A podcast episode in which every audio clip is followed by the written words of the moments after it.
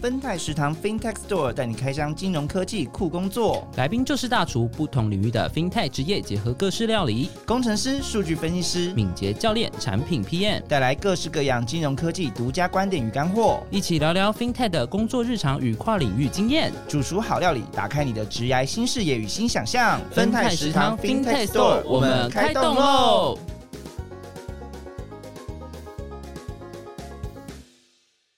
欢迎来到分泰食堂，我是令，我是依来。今天呢，我们邀请到这位海外工作经验的。主厨来跟我们分享，热腾腾的，热腾腾的，从刚从海外回来，马上又准备要出去。对，我们真的非常荣幸可以邀请到在他出，赶快抓住他的 衣角，对，说拜托来录一下。然后刚刚他跟我们说，我现在就是想赶快录完。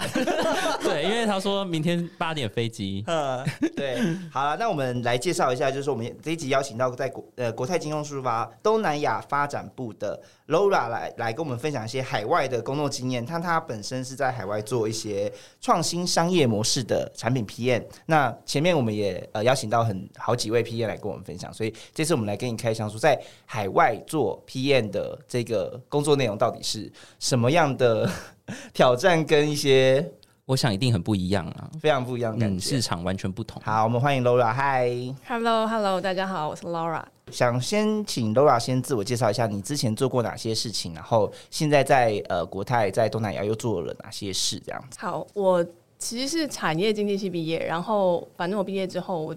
我自己觉得我对行销是有兴趣的，所以我就加入了几家公司，都是呃行销相关的工作。然后呃一开始是在电子业当呃行销助理、产品助理，就是在做一些品牌的行销，比如说像 Apple 啊，或者是华硕笔电那一类的电子产品的行销。接着就到国泰，我大概是一百年进国泰的，然后就在整合行销部。当时整合行销部他们主要他们的业务是跨售，那我参加比较多的是数位相关领域的工作。那个时候，呃，还叫做电子金融。我本身是协助，就是当时的那个 My Mobile One 的开发工作，那时候叫 MMO，其实是国泰优惠 App 的前身。然后我也负责过呃集团官网统一 UI 规范书的专案。然后呃之后就觉得好像数据分析能力蛮重要的，所以我就留停到。英国去念行销数据分析，那大概念完书一年半回来，那个时候刚好金控也成立了输出发，那我就在原单位做完最后一个专案，那时候是啊集团 VIP 的经营，然后就调到就是 SEA 这个这个 team 这样子，然后当时是负责越南市场，应该是说呃原本在这个 team 他们主要耕耘的是柬埔寨。后来他们觉得在越南有这么多国泰的 entity，所以是不是应该可以做一些什么事情？然后老板就有 sign 我，就是去看一下越南可不可以做一些不一样的事情。然后我就到越南了。哎，那我想问你一下，Laura，就是你那时候就是老板 assign 你，你就觉得哦越南 OK 好我去，还是那种其实你回家想了可能三天三夜就想说到底要去越南？好热，东西不好不好吃，人类们好相处吗？我越南文又不通，我可以怎么样？就是不会哎，嗯，那时只是觉得说，哎，越南好哦，因为比柬埔寨好，所以当时有二选一都是要比较的哦。OK，原来是这样。哎，那你之前也非常多的经验呢，那就是说中间你怎么会想说从电子业到了金融业这样子？呃，其实我本本来就是念就是呃，比如说像经济啊，像。呃，金融相关的东西，嗯，那我有在想说，是不是可以再更发挥之前所学的东西？然后我就应征了金融业，然后就上了，就上了，赞。好，那哎，那我想想问说，你一开始金融业是做行销类的，嗯，的工作嘛？那到那后来是怎么样的一个机缘？就是哎，出国去念书回来，然后到了呃，现在这个东南亚的这个组织这个 team 来做呃，比较是 PM 相关的工作。嗯，我记得我那时候回来的时候，嗯，我其实有在找机会是怎么样再去看看海外的市场，因为你刚从一个国外的环境回来，你其实会发现，呃，在台湾很多的金融服务它其实都呃发展的相当稳定，那你会觉得这个稳定好像有一点太安逸了，你想要找一些不一样的事情做。那因为当时也还蛮年轻的，所以就会想说，那是不是啊到海外去冒个险啊，看一下新东西，趁年轻的时候，所以就想呃，是不是集团内有一个可以去看看海外市场的职缺。那那时候就想想说，哎、东南亚发展部这不错。嗯，哎、有点像是内转过去，对不对？呃，对，我是内转过去，当时是叫做 FinTech 小组。啊，FinTech 小组对，哦，那那时候 FinTech 小组是想要用呃一些比较新的技术，或者是一些比较新的商业模式来经营我们的集团业务。那其实，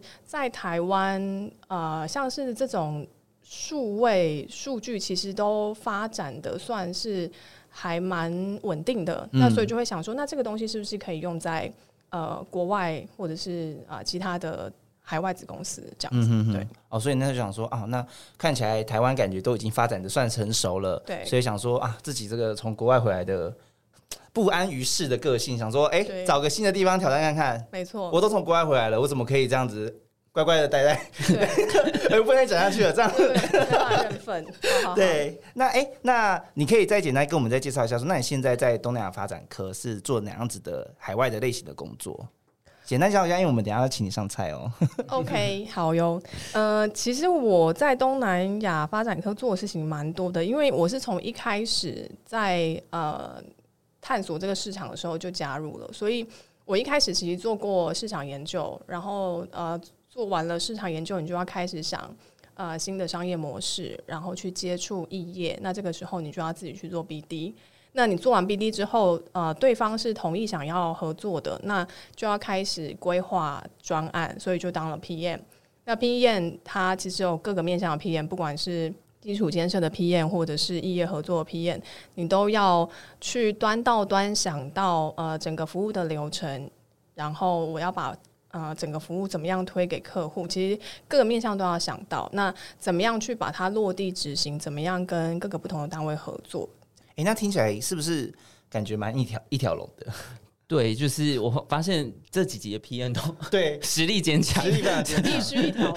前前面都累积了非常多的功力之后，先来了这个小组之后，哎、老板先耳塞一个看似非常天空虚无缥缈的业务，说我可能要什么样的东西，对，然后就就给你开始做研究。对他，他当时嗯是说：“哎、l a u r a 你看一下越南是不是可以做一些什么 哇，那你心里那时候 OS 是和什么三小？呃，河粉吗？还是 什么？那那是什么呢？那好，那是什么呢？所以说我们就去找了什么。对，就找了什么？好啦，那那个什么之前呢？想知道什么？等一下我们听 Laura 细细的分享。在什么之前，我们今天先请我们的主厨来来上菜，好不好？对，而且在主厨上来之前，我们也有一位就是美食评论家哎、。对我今天完全忘记他、哎，对啊，我想说为什么不介绍出来啊，我怎么略过他、哎，真的是没关系，我们在这个环节隆重的介绍他出来，因为有可能就是呃，他他要准备回国了，对，他要回去深造了，准备回去深造。如果以后有机会的话，要想过来。没错。对那我们来欢迎我们的美食评论家小辉。Hello，好，小辉，有够失礼，竟然忘记介绍。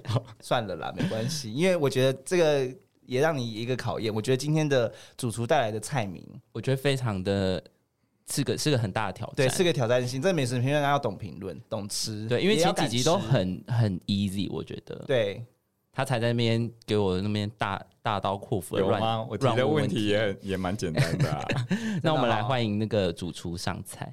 我今天带来的料理叫做粤式鸭仔蛋。哇哦，各位观众，就是那个你脑中浮现的那个，本节目以来最不像一道料理的对一道菜。我本来想说，哎、呃，东南亚，然后是越南，我想说，哎、应该会是佛，可是佛可能可能就有点太 popular 一点。对，我是真的没有想到，因为我昨天还在家里想说，会不会是一些法国面包啊，对，本美本美之就一些很很普通的越南料理人。家是做创新开发，对啊，人家是创新商模哎、那我们就先听他讲完。好，那我们就想想先问 Laura，为什么要带来你的鸭仔蛋？粤式鸭仔蛋有什么特别的地方？好，我觉得这道菜就是很像我们的工作，就是呃每一个专案你都是一个孵化的过程，嗯但是你在孵化的过程呢，你就是在那个蛋壳的框架下面，你要想我要怎么样成长。那等到你成长到一定程度的时候，你又要有这个勇气把那个蛋壳打破，然后才可以尝到里面的那个滋味。那那个滋味是非常营养的，所以它其实都是带给啊、我们每一个 PM 一个很难得的经验，因为从端到端的学习都是要慢慢累积的，所以我觉得这个是一个很有意义的菜。我觉得不得了！来，我先让美食评论家听完这个 Laura 这一番就是对于这个主厨呃这个这道料理的描述，你听完的当下是怎么样？我觉得这一道是有点难度，但他刚刚有个关键没有讲到，因为打开蛋壳那一瞬间，应该不会想到营养是那个腥味，所以我就想问说，你们从零到有的这个过程中，你觉得那个腥味在你当 PM 的过程中，那个东西是什么啊？就会阻碍你去吃？对啊，就是去享受这个专案的或者是说，就是没有我要下那一口吗？我要真的要吃那一口吗？这样没有，他其实是要说你要够勇敢去尝那个腥味，你要够勇敢。够有感，就是试第一次啊，从零到一也是种有感有感的感觉。可是那个鸭就是还没生出来，就羽翼未丰的状态下，你要怎么去品尝？就到什么阶段你才要判断说去可以去品尝这个专案的美妙？呃，其实，在每一个过程，你你如果参与其中，你大概都会知道它的呃阶段是怎么样，那下一个阶段会是怎么样。其实你在做 P 你本来就是要呃有那个想象力去想象它未来会发生成什么样子。所以就是说，打开的时候它必定要，比方说，因为我们知道鸭仔蛋是打开之后，它里面一定会有一点羽毛，跟已经有一点雏形鸟的雏形了，所以你太早打开的时候，它也不会到很完整的状态可以去吃。所以你要怎么去判断说你什么时候可以打开蛋壳？嗯，确定它是可以上线浪取的时候呢，那个时间点会是什么？一打开结果只剩只有哎这一个鸟嘴，发现完全东西还没好就要先上了，这样。对，没有羽毛吃起来就不够味，就是这种啊差别。好。美食评论家丢了一个大灾问，来，其实就是呃，老实说，不是每一个专案都会成功。就像你说的，你不知道什么时候要打开这个蛋壳，或者是不知道什么时候它它到底熟了没有。但这个东西本来就是一个经验的累积。那呃，不管它成功或者是不成功，它都会带给你不一样的体验。所以呃，我自己觉得呃，就算每手打开了又怎么样？那你就再继续煮啊，嗯，就在吃嘛，没熟就吃。继续吃啊，反正哦它都已经是那样了。那是不是也跟你前面讲说，在台湾有点太安逸？是因为我们打开蛋都是很完整的水煮蛋，就是不然就是要吃一整只鸡，这种状态不太一样。对，它其实是不太一样，因为你永远都不知道你在不一样的市场会发生什么样的事情。哎、真的耶！我觉得美食评论家，我看到美食评论家的用力跟用心，真的，我非常想要。我觉得他非常想要表现他没。有在评论知道菜，他就在挑战我。没有我我们这节目美食评论家就是这个角色对，。美食评论家就是个很命的角色，而且他这一集的攻击。性比较低了。对，因为因为其实我觉得每个 每个那个主厨上菜的时候，都有点反映自己做这份工作的内心，所以我就很想探究说他们怎么看待这道菜，跟跟怎么选择出来。OK，好。因为其实鸭仔蛋其实也是真的是每每颗打开都不一样嘛，就是可能有些羽毛比较多，有些羽毛比较少，然后真的有些可能真的没熟，或者有些长得比较畸形一点，所以真的是呃，应该是说呃，每个专案在刚出出茅庐的时候，都会有它的成熟与不成熟的那个阶段，都有一些不一样。那你到目前为止是觉得在国外生活还是有点跟鸭仔蛋一样，不太敢尝试的地方还是很多。因为你刚刚开、呃我们，因为我们开录前他说他还没吃过，硬要挑哎战。这个爆料，挑战人家 是，我觉得可能要搞，就是这又是另外一回事，你要考虑一下自身的健康状况，哦，对啦，肠胃的这个强度。OK，对，哎、那我们分享完鸭仔嫩之后，有粤式嘛？那它粤在哪里？它的酱料吗？还是说它的烹煮的过程？那也可以在介绍你的那个粤式粤在哪里的同时，也可以跟我们分享一下你在越南的团队，或者是说你现在工作有跟哪些的不同的伙伴来合作这样子。因为越越南人他们吃东西就是要沾酱，然后他们有自己研发出各种不同的酱，加鱼露的啊，加花生粉的各种。所以，呃，这个鸭子蛋是依照你自己的喜好，可以加不同的香料或者是酱料上去品尝的。接着，你刚刚的问题是说，我们在越南要跟哪一些合作伙伴合作？对，或者说你自己的团队里面有有哪些组成的人们这样子，就是哦酱料的组成的那些食材们。好的，嗯，呃，像我刚刚说，就是我做的那一条龙的工作，其实在现在我们的呃伙伴越来越多，他们就会开始专责不同的领域，比如说我们一开始做的市场研究，那我们其实现在也有市场研究的啊、小组，中间有啊、比如说 PM 啊，或者是 BD 啊，他们其实也就是一组一组的啊专职在他们的工作上这样子，所以这个是我们内部的部分。那在台湾端，我们其实蛮常跟啊、像是数据架构科啊，就是比较偏 IT 的团队，在数字化里面 IT 的团队合作，因为其实，在当地他们。呃，整个技术的发展不是这么的完整，所以我们还是会仰赖台湾的团队来做一些技术的支援。那在当地，当然就是呃，我们的 entity 像嗯银行、人寿、产险，然后甚至是合资银行 IBB，那它都是我们呃主要合作的对象。那当他们有想要呃合作的通路啊，或者是其他异业的服务的时候，我们就会去帮他们找比较合适的对象，然后去谈。呃，对方愿不愿意跟我们做什么样的连接啊？比如说，呃，他们的平台上面客户很多，那我们可以提供产品，那这样子我们就有合作的契机。所以其实合作对象是蛮多元的，不管是在台湾、在越南，或者是各个不同的产业领域、不同的角色。哇塞，我真的很难想象这个酱料到底有多丰富哎。对啊，而且听起来要嗯，因为刚刚就有提到说海外还有银行，对，然后还有人寿，然后还有就是。并购的进来的银行，嗯，然后感觉又有很多当地人，嗯，我觉得好复杂，疯掉哎！那这个酱吃起来会很疯吗？味味道大概是怎么样的？请问越南同事是什么酱料？辣椒水还是？哎，这我没说，我没说，我怎么敢？还是九层塔？他他们都是很美味的酱料。对啊，人家是好同事，好辣椒水也可以很好啊。哎，那我我想再问一下 Laura，就是说你刚刚分享到说你一开始有做，因为一开始是一个小组嘛，所以当时可能要先 survey 当地的市场，做一些调研这样子。那也也身兼了一个类似像 BD 的角色。那后来你怎么样从 BD 变成一个，就是转换到一个 PN，还是说你们其实这个你这样的 PN 角色，它某种程度有？BD 的成分在，那 BD 其实就是业务开发的角色啦，跟大家 FYI 一下。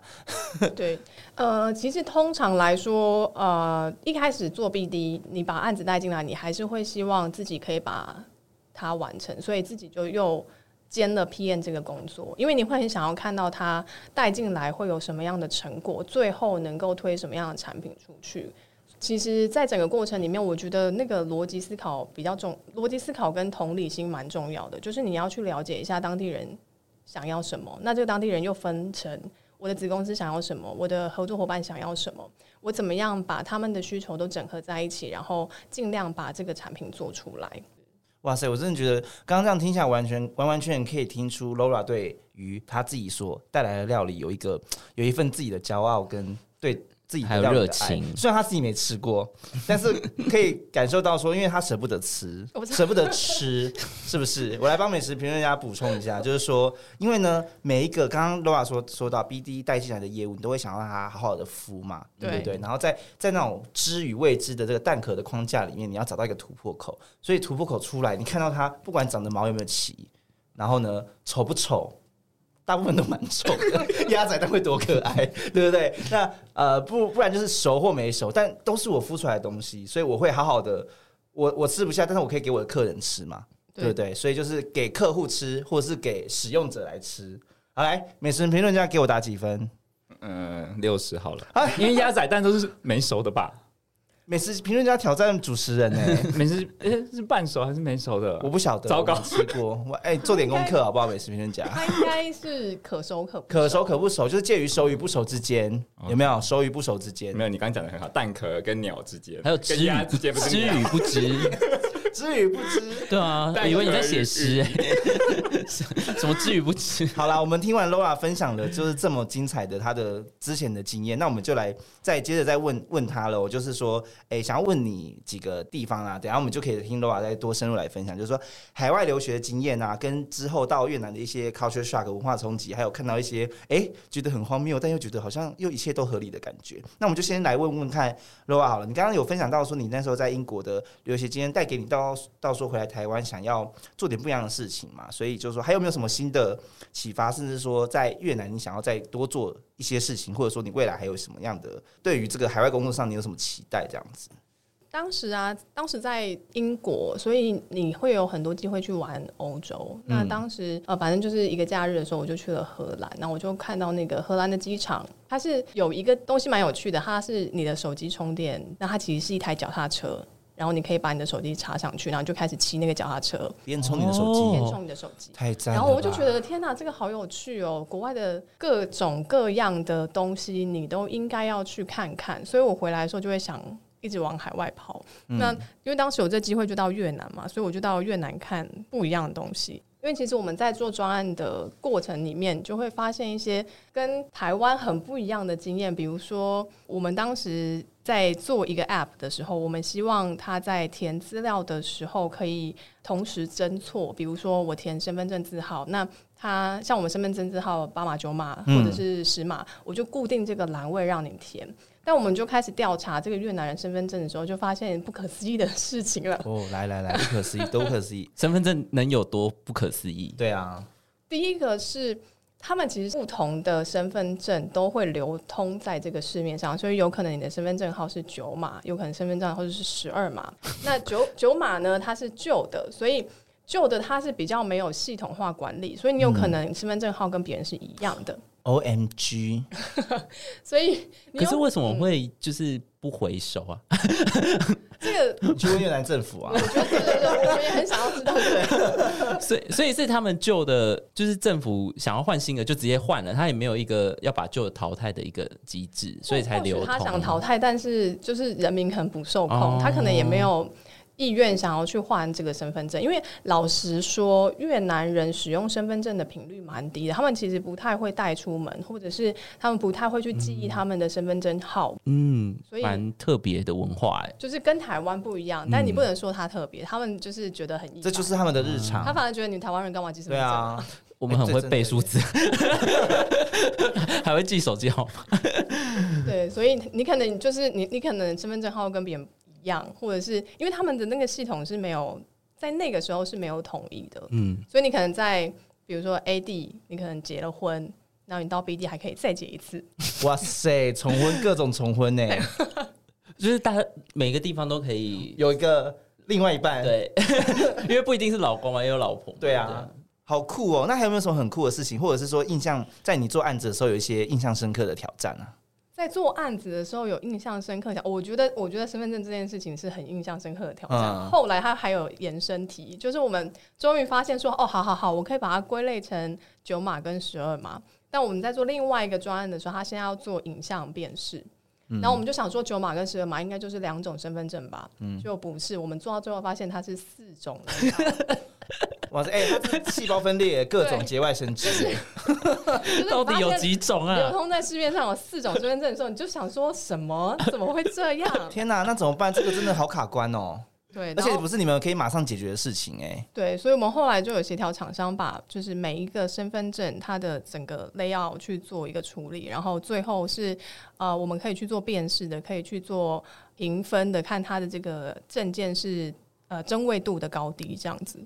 哦，所以身份证还有可能有很多伪造的可能性。当然啊，当然。哇塞，这个难度会不会太高啊？因为我们这整个流程就是它是一个 E K Y C 的流程，嗯，它必须要呃确认现在申请服务的就是你本人。所以其实当地的金融机呃金融服务的任何当地的机构，其实都因为这个因素也都还没有这么快的数位化嘛。对，某程度上说，是因为它在每某一个节点上还是会需要人工的记录。嗯，但因为我们现在会希望有别于市场做的事情，我们希望它可以呃整个自动化来加速我们整个服务的速度。嗯嗯，哇塞，这样听下来真的是，我又想到鸭仔蛋了。怎么说？因为我觉得刚刚陆外有分享到说。呃，以台湾来说，在金融的环境相对来讲已经成熟了，所以在台湾现在其实已经比较少出现压。怎么可能会想到身份证是个问题？对对，就想说，哎，不是大家都是各种，就是 default 就是身份证的第一个开头是 A B C D E F，大不了就健保卡。对啊，双证件。对对对对对，然后然后又回到说，哎，越南这个相对相对来说金融市场没有那么成熟，相对来说它的鸭鸭子也还没有长大，翅膀毛也还没有长齐。嗯，这对 Laura 来说就是一个很吸引人的挑战。对，Laura 喜欢这种特殊的腥味。怎么会有这么奇怪结论啊？好好笑哦！好，那我们来再接着来分享，就是请 Laura 来分享说，那从你这样呃 BD 的经验啊，到现在身为一个 PM 啊，你应该对于这这些市场的嗅觉或者是这种商机。对于越南来讲，应该是有相对的有可以比我们再更敏锐一点。对于鸭判断鸭仔蛋的新与不新，都已经被主管派去说，哎，越南可以做什么？可以做什么？我要做鸭仔蛋。已经看市场看的很久了。对，那哎，那你你自己这样子跟我们分享一下，就是说在越南的市场，什么样的产品或服务才是比较有潜力的？因为刚刚你有分享到说，呃，它相对来台湾来说。呃还没有到那么成熟，所以有很多的呃一些基础建设的东西，或者是一些基本的 IT 的一些技术，都还需要资源。那你还有看到什么样的潜力或者是不一样的地方？呃，其实嗯，像越南呢，他们可能年轻人来说，或者是一般越南人来说，他们一定会有一只手机，或者甚至以上。那他们仰赖这个 device 主要都是手机，所以其实，在手机的 app 上面，他们可以做很多种不同的变化。比如说，他们的嗯，像是手机银行发展的就比较快速啊，或者是他们在使用呃电子钱包上面，也是一个蛮快上手的一个市场。那他们最喜欢就是用电子钱包去缴水电费、缴电话费，这对他们来说都是一个很普遍的现象。那还有其他的是像比如说贷款产品啊，他们其实对于那种呃网络的贷款，其实算是蛮上手的。他们在申办这些服务上面，我自己觉得他们都啊接受度很高，接受度很高。对，嗯，那是不是也相对来说也可以想到另外一面是说，他们的法规可能也还没走那么前面，或相对来说比较宽松呢？嗯。他们的法规就是一个很奇妙的状态，就是他们有一个，比如说他们有一个大纲，然后只要在这个底下，你就都可以做。但是因为它没有太细的法规，没有细则或什么，对对对对，所以有个大方向这样子。对，所以基本上来说，你敢做，你就可以做。那如果有什么问题的话，就是到时候再说。哇哇塞！是多大方？是跟我们仿钢一样大吗？我们仿钢超大，我们仿钢超大，我们喜欢一切大的东西，好难想象。所以等于说，那鸭仔蛋完全不会成熟，哎，永远是只小鸭鸭。嗯，或许他们会在就是进步吧。嗯，但我刚刚听罗亚分享，我觉得蛮特别的。它其实跟台湾的发展有点相反。对不对？台湾反而是实体的很成熟，然后到了电电子或到了手机这种行动的，花了一段的时间做一些小转型。因为台湾人好像对于数位的东西，普遍来讲都一开始都会有一些信任感的问题。对对对，那反而对越南来说，他们就 open mind 是 OK，方便好用这样子。那还有没有什么看到一些特别的地方，或者是说你们如何就这样呃，应该说善用它的这个特性来？跟当地的一些，比如说你们的合作的伙伴啊，或者自己的呃子公司来合作呢？另外，就是我觉得他们嗯，但也正好就是他们对于自己各自的啊保护或者是那个意识不是很高。也是啦，身份证都可以重复，也可以是 九十十一十二来来说了。所以呃，其实像他们的一些呃数据公司啊，或者是第三方的信品公司，他们都可以用各种管道拿到。很奇妙的资料，比如说他会知道呃你的社会保险的资料，他会知道你的税资料，哇塞！然后他会知道就是各种，比如说像我有听到一个例子是，有一个同仁借了钱，然后他因为可能没有还钱，所以所有的同事都知道他借了钱了，所以他其实是拿拿到了他手机里面 device 的通讯录，嗯，然后可能发送了什么样的讯息给他周围的人。哇塞！对，所以在当地就是真的，你会觉得你只要敢做什么都可以做，真的是各种可以从零到一耶。对啊，因为刚刚这一段听起来很很离奇耶。对，在台湾好像 很难发生。我差点无法主持了，鸭仔那我差点敲不开了，真的太酷了。那我想问一下，就是说你这样的呃，应该你花了多久时时间来适应这一切？不管是你当下看到的冲击，或者是说在工作上工作流程的。呃，自己的调整这样，因为可能原本在对台湾的环境，或者说你以前以往的经验来说，这些可能都是一个新的东西，都是零从零开始。你如何走到那个一的过程，去适应这一切，或者说找到一个新的可能性这样子？因为老实说，适应这件事情，你你。你的工作实在是太忙，你根本就没有想到适应那件事情，你只是觉得我赶快把问题解决，所以你会直接就是当下看怎么样解决这个问题，因为你你没办法适应啊，因为他就是你就算你就算适应了这个问题，还是在我还是得解决它，才有办法让整个专案继续下去。嗯，印象之一就是说我不想吃鸭仔蛋，就是不想吃，我弄给你吃可以，但我不要吃。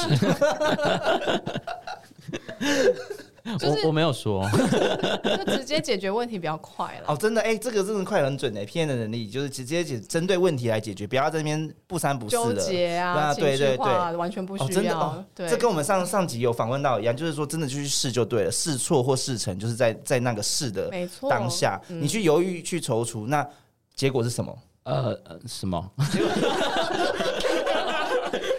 鸭仔蛋被被自己的鸭仔蛋臭死，就是你就被那些 d a y l i g h t 追着跑，可能已经追到你前面了，你赶赶不到，赶都赶不上。对，而且 Rora 负责工作就是要不断在海外市场研究创新上，我根本应该也没有时间去管适应这件事。真的就是什么东西来了就做，对，没错。那真的是很特别。哎，我想问一下啊，美食评论家来，主厨现在手上有几颗鸭仔蛋？哦，对啊。我我我得算一下，哇，可能要等我个 十年，十年。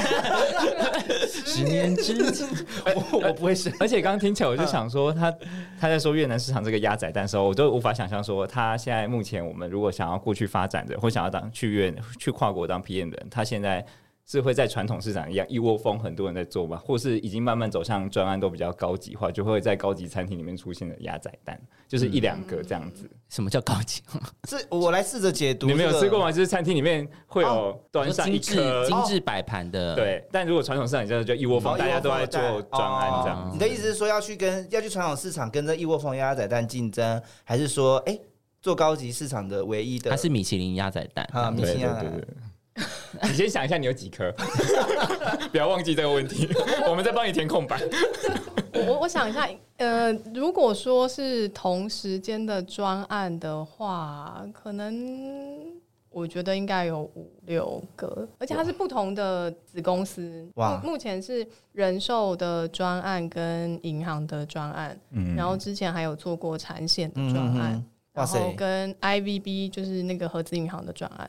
所以基本上你都要碰了，你要从不同的地方收集这些蛋，可能有不同的味道哦，各种熟度啊，各种长相啊，虽然说都是未成熟，但是慢慢把它发展成熟。对，大小颗也不一样，大专案、小专案。嗯，那刚刚美食评价有说，就是说，如果说现在对于这种。就是我对越南的鸭仔蛋有兴趣，应该说海外工作啦，或者是说海外市场有兴趣的话，以你的经验来说，越南对于诶想来投入东南亚的，它是一个好的地方吗？还是说它已经相对于之前来说，已经相对有有一点点成熟，或者说它还有一些哪些潜力这样子？嗯，我当时看越南的时候，我觉得那个跟现在比，真的变化蛮大的。我记得我当时去的时候，我还觉得他们的硬体有一点。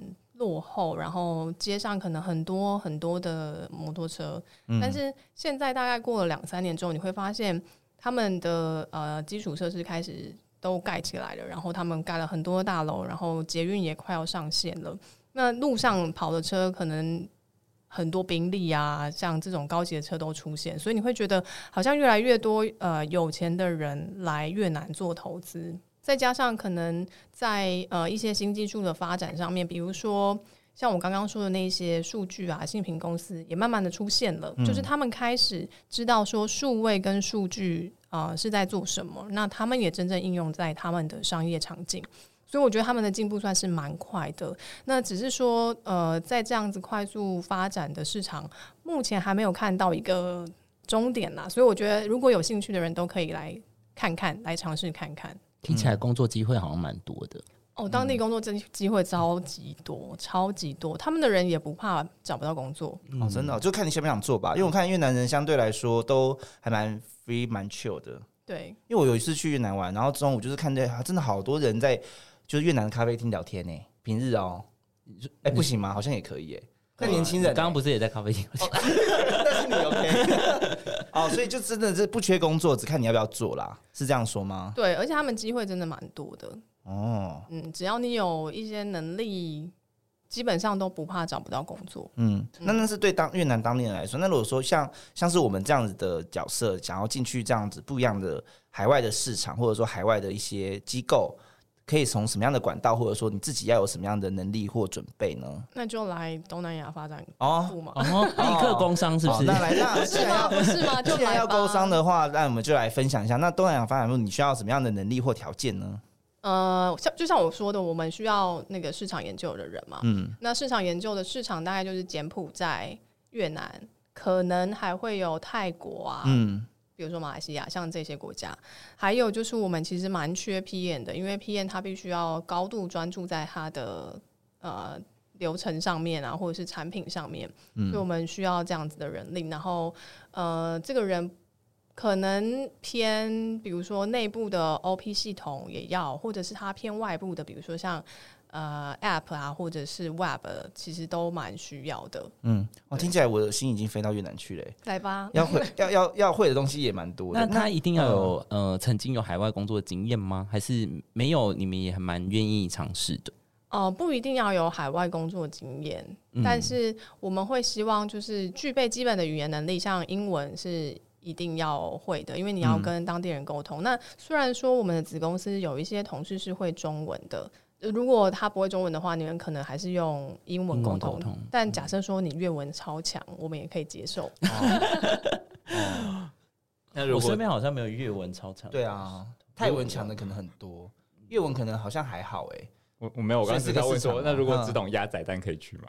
只懂鸭仔蛋哦，你可能只能去那边吃鸭仔蛋，去卖鸭仔蛋。对啊，真 的，真的不缺工作啊，有鸭仔蛋啊。对啊，对啊。哎，那那除了就是在呃，比较说你刚刚说的硬实力上，对于可能语言能力啊，或者是一些呃，对于一些 Web 的一些架构或什么，你 PM 的内容你要熟悉之外，那有没有什么其他的能力呢？例如说你的。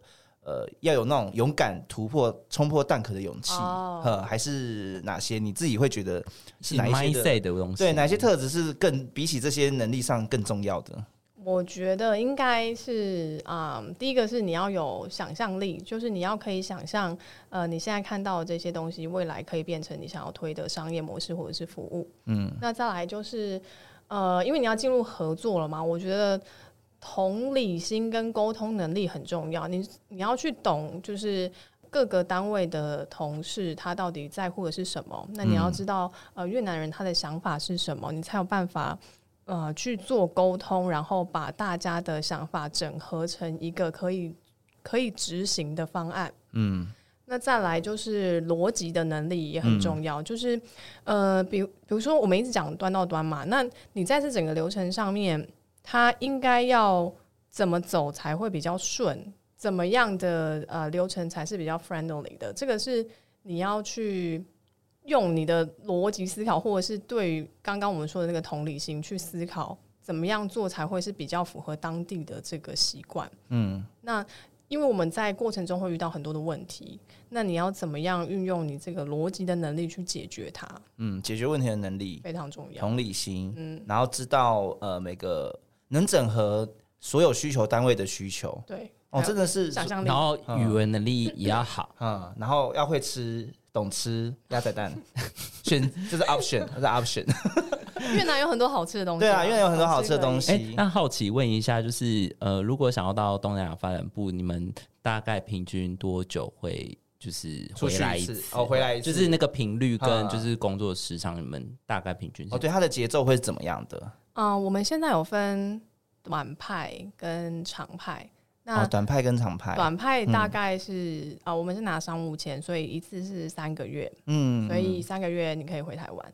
那长派的部分，它是签约两年。嗯，所以它比较像是一个啊，你长期待在越南，然后可你可能给你几张机票，你是可以啊休假回来的。嗯，这样子对。哦，所以有分这样模式，两种模式。然后。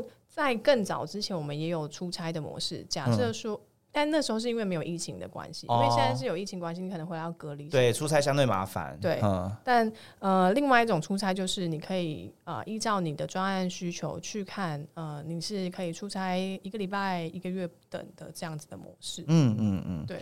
好啊，那最后再想再问罗来一个问题，就是说，如果说你对于听完这个节目，你对哦越南真的好棒，要在那想去试试看，那你。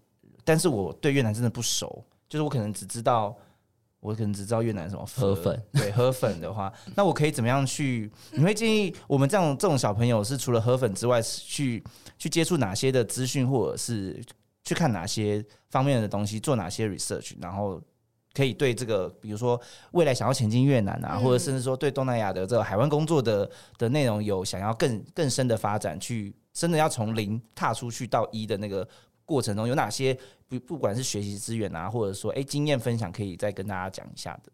呃，我我其实觉得，就是不管你在哪里发展，呃，最主要都还是你的核心能力。所以假设说，呃，我们现在比较专注在数位跟数据的专案的话，那应该是先强化你本身数位数据专案的能力，比如说，呃，像是呃 App 或者是 Web 或者是整个呃内部系统，或者是你对于呃。数位金融服务有兴趣的话，应该就是去多看。嗯，那不管是国内还是国外的专案，那些 case study 你可以去研究。